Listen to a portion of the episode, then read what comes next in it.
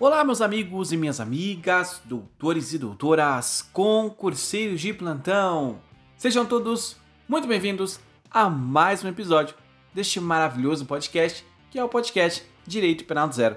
Se você ainda não me conhece, eu sou Gia Campos e é sempre um prazer disponibilizar episódios novos para você toda quinta-feira às 7 horas da manhã. Meus caros, o episódio de hoje vai tratar sobre o princípio da insignificância. Talvez você já tenha ouvido em outro episódio eu falar sobre esse princípio, mas eu achei super relevante tratá-lo novamente em uma aula especial todinha para ele, tá bom? E como de praxe, não se esqueça de clicar no botão seguir, já vai compartilhando esse podcast com seus amigos. E eu ressalto aos senhores que juntos nós já ultrapassamos a marca de 35 mil ouvintes. Então nós somos 35 mil ouvintes. Muito obrigado a você que me acompanha semanalmente. É com alegria, de fato, que eu disponibilizo essas aulas para vocês. Queridos, como eu havia dito, hoje trataremos sobre o princípio da insignificância. E esse princípio da insignificância, ele é um princípio de extrema importância. Por que, que ele é um princípio de extrema importância?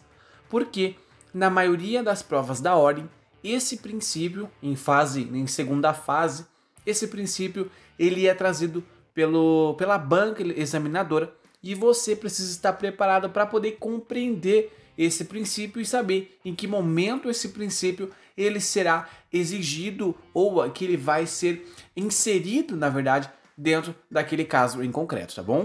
Concurseiros, esse princípio, o princípio da insignificância, ele vai estar dentro da tipicidade material.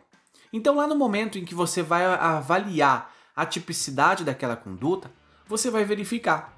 Bom, o exemplo é muito comum. O sujeito adentrou dentro de um estabelecimento comercial, então a banca sempre vai falar grande estabelecimento comercial. Furtou é, dois é, sabonetes e foi, uh, foi denunciado pelo Ministério Público e o juiz aceitou a denúncia. Pronto. Aqui você já tem uma linha de raciocínio para que você comece a realizar a sua defesa. Por quê? Porque você já viu, opa, grande supermercado.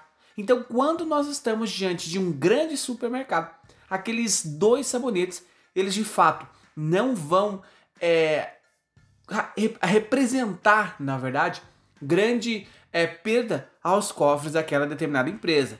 Então, por isso que é chamado de insignificância. Também ele é conhecido como o princípio da bagatela. Então, se você ouvir bagatela e princípio da insignificância, ambos representam a mesma coisa, tá bom? Então, quando a inserção de ambas, é, nós verificamos que de fato ocorreu uma conduta que é considerada uma conduta típica, né, um fato típico que está previsto, por mais que o sujeito tenha praticado uh, um crime é, contra o patrimônio, por exemplo, um crime de furto, é, há que se falar que aqui ele não gerou uma efetiva lesão àquele determinado uh, bem jurídico que está sendo tutelado pelo Código Penal, pelo ordenamento jurídico. Então aqui, o princípio da insignificância ele tem uma certa é, missão, na verdade, se a gente for falar desse jeito, e essa missão dele é ajustar a aplicação da lei penal perante um caso em concreto. Então, o caso em concreto você vai analisar se cabe ou não o princípio da insignificância. Já adianta aos senhores que já é simulado que não cabe o princípio da insignificância quando o crime é cometido contra a administração pública. Então, esta é uma exceção. Mas, em regra, nós vamos ter que analisar o caso em concreto para saber se de fato pode-se incidir esse princípio da insignificância ou não. Então, quando nós inserimos o princípio da insignificância, automaticamente nós estamos retirando um processo a mais que está nas mãos do, do, do Estado né, para que ele de fato resolva aquele processo. Então, aqui, ao aplicar o princípio da insignificância, acaba de uma certa forma evitando a desnecessária atuação a, criminal pra, do Estado para proteger um determinado bem. Aqui, esses bens não é que eles não mereçam uma proteção, porque se eles não merecessem uma proteção, eles não, não estariam tipificados.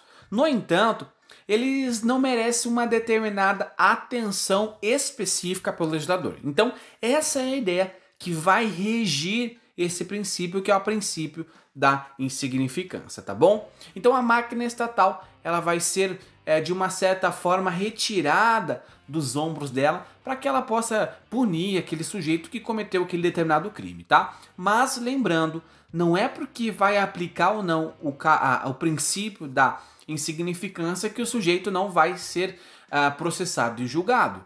Então, não quer dizer que o Ministério Público simplesmente vai lá, não, deixo de. Uh, por conta do princípio da insignificância, eu entendo que não é caso de uh, realizar denúncia. Não. A, a denúncia é realizada, ocorre todos os ditames processuais, defesa é intimada, e aí a defesa, cabe a defesa alegar é, seja ela em sede de resposta à acusação, ou até mesmo em sede de memoriais, ou né, se porventura já foi sentenciado, mas na sentença cabe a defesa alegar a aplicação desse princípio, então é a defesa que tem esse papel importante na defesa do seu próprio cliente, tá bom?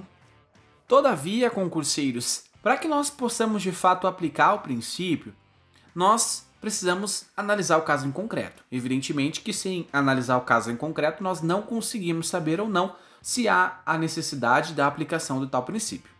No entanto, esse princípio ele é admitido quando tem uma mínima ofensividade da conduta do paciente, né? Aqui é chamado de paciente, então é, se essa conduta do sujeito ele não tem uma, é, uma ofensividade tamanha, é claro que dá para inserir. Bom, vamos falar o seguinte: um sujeito ele entrou dentro de um grande supermercado e ele acabou furtando duas barras de chocolate.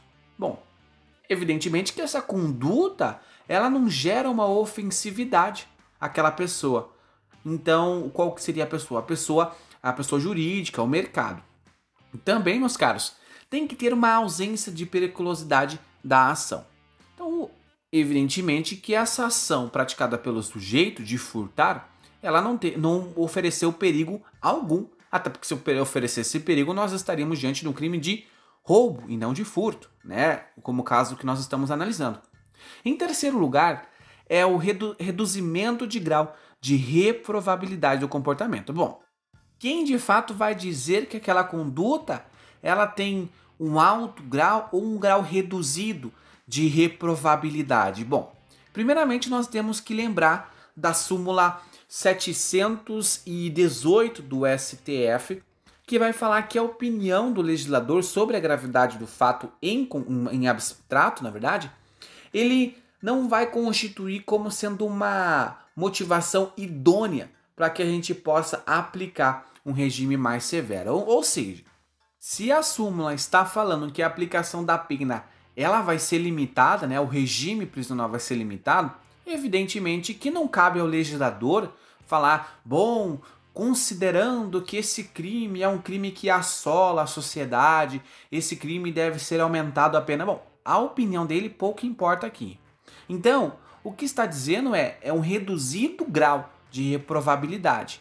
Então vai ser analisado em caso em concreto, tá bom? E também, por fim, nós temos a inexpressividade de lesão jurídica provocada. Poxa, furtar apenas dois ah, dois sacos de arroz, por exemplo. Então o sujeito furtou dois sacos de arroz.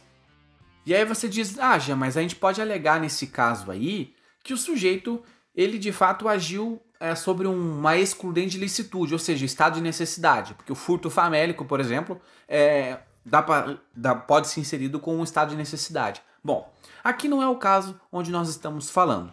Em um dos exames da prova da ordem, o examinador ele cobrou o seguinte: ele falou que fulano de tal adentrou dentro de um estabelecimento de uma grande, olha só, grande farmácia e furtou é, quatro ou cinco é, tintas de cabelo. Ao todo totalizava 58 reais. Ali a banca ela queria que você sustentasse a ideia de que houve sim uma a inserção do princípio da insignificância, ou seja, ali nós estaríamos, estaríamos diante de uma tipicidade material. Por mais que você não compreenda dessa forma, que furto é furto, não importa o valor, há que se considerar também esse princípio. Então, entre você, o que você acha e a, a necessidade de aplicação do princípio, o princípio ele fala mais alto. Então, por mais que socialmente, né, nós é, reprovamos essa conduta, qualquer conduta, é, não importa se você furtou algo de grande valor ou de menor valor, uma bala, a conduta foi a mesma que foi o furto. Mas aqui nós estamos discutindo exatamente sobre a aplicação ou não desse princípio da insignificância que já foi, ah, ah, já foi dito que vai depender do caso em concreto, tá bom? E aí eu gostaria de trazer uma ressalva aos senhores, eu já disse anteriormente, quando não cabe o princípio da insignificância. Então, primeiramente, devemos analisar a súmula 589 do STJ. Essa súmula vai falar que nos crimes cometidos é, no âmbito familiar, doméstico, contra a mulher, não cabe o princípio da insignificância. E diz assim a súmula: é inaplicável o princípio da, da insignificância nos crimes de ou contravenção penais praticados contra a mulher no âmbito das relações domésticas. Ou seja, não há que se inserir o princípio da insignificância. Aí você fala, Jean, teria como incidir? Bom, há teses que há uma há possibilidade. Bom, só foi um empurrão. Hoje nós sabemos que, ah, com o advento da nova lei, nós sabemos que a mulher ela está protegida tanto se ela re é, recebeu uma violência a física quanto aquela verbal ou aquela moral. Então aqui não há que se falar em aplicação do princípio da insignificância, perfeito? E aí, de forma breve, nós também temos quando não cabe a aplicação do princípio da insignificância. Primeiro, nos crimes com grande violência à pessoa, roubo, estupro, latrocínio, homicídio. Também nos crimes de tráfico de droga, né? O artigo 33 da Lei de Drogas, é, o crime de furto qualificado, furto qualificado no 155, parágrafo 4 e também, por fim, quando ah, em algum dos casos o grau de reprovabilidade da conduta ela vai impedir essa aplicação do princípio da insignificância. E para concluir, de forma breve, a aplicação do princípio da insignificância pode ser aplicado quando nós temos alguns crimes ambientais. Exemplo, quando o sujeito pesca em local proibido. Ainda quando há, em alguns casos, onde há o ato infracional, ou seja, aquele ato praticado pelo menor, pelo adolescente. Então, em alguns casos, não em todos, mas em alguns. E por fim, quando nós estamos diante do crime de descaminho. Já é entendimento já dos tribunais que o descaminho, quando o sujeito pratica o descaminho, o valor, o montante do tributo sonegado, ele não pode ser superior a 20 mil. Então, se ele for inferior a 20 mil, aí sim pode-se aplicar o princípio da insignificância.